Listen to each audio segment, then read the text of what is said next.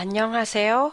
도쿄 타마시에 있는 한국어 교실 한 교실입니다. 지난 회에는 신조어 중에서 아, 스버처럼 짧아진 약어 단어들을 일본어와 비교하면서 얘기를 해봤는데요.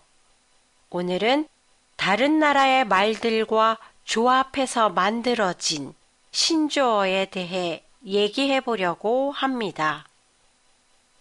먼저 일본어 오마카세, 맡기다 에서 온 신조어예요.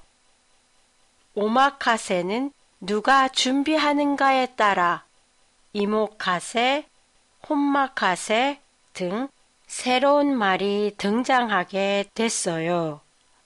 이모카세의 이모는 어머니의 자매를 말할 때도 있지만 식당 주방에서 일하는 아주머니를 말할 때도 있어요.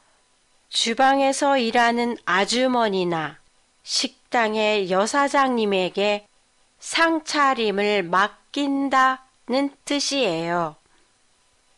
홈마카세는 집에서 즐기는 오마카세로 먹고 싶은 고급 음식을 주문해서 집에서 먹는 것을 말하지요.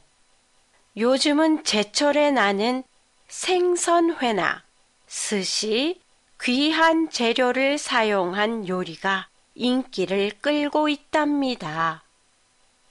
어떤 사이트에서는 셰프가 올 세트로 준비해 주기도 한다고 하네요. 홈마카세는 아무래도 특별한 날에 먹거나 집에서 파티할 때 많이 이용하겠지요.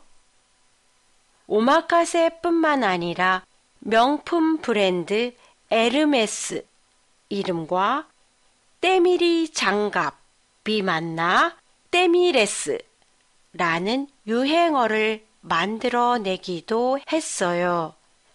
때밀이 장갑은 아카스리오노 대부끄로로 한국인의 일상생활에 빠질 수 없는 물건이지요.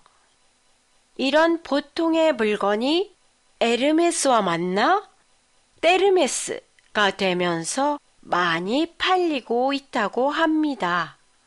제품의 질이 좋아서 그렇기도 하겠지만 제품 이름이 사람들의 관심을 끌 수 있을 만하기 때문이라고 보는데요. 이렇듯 신조어를 보면 그 사회의 유행, 사람들의 관심이 무엇인지도 잘 알 수 있는 문화의 한 종류라고도 할 수 있을 것 같네요. 한 교실의 팟캐스트에 대한 시청자 여러분들의 감상이나 의견을 보내주시면 고맙겠습니다. 안녕히 계세요.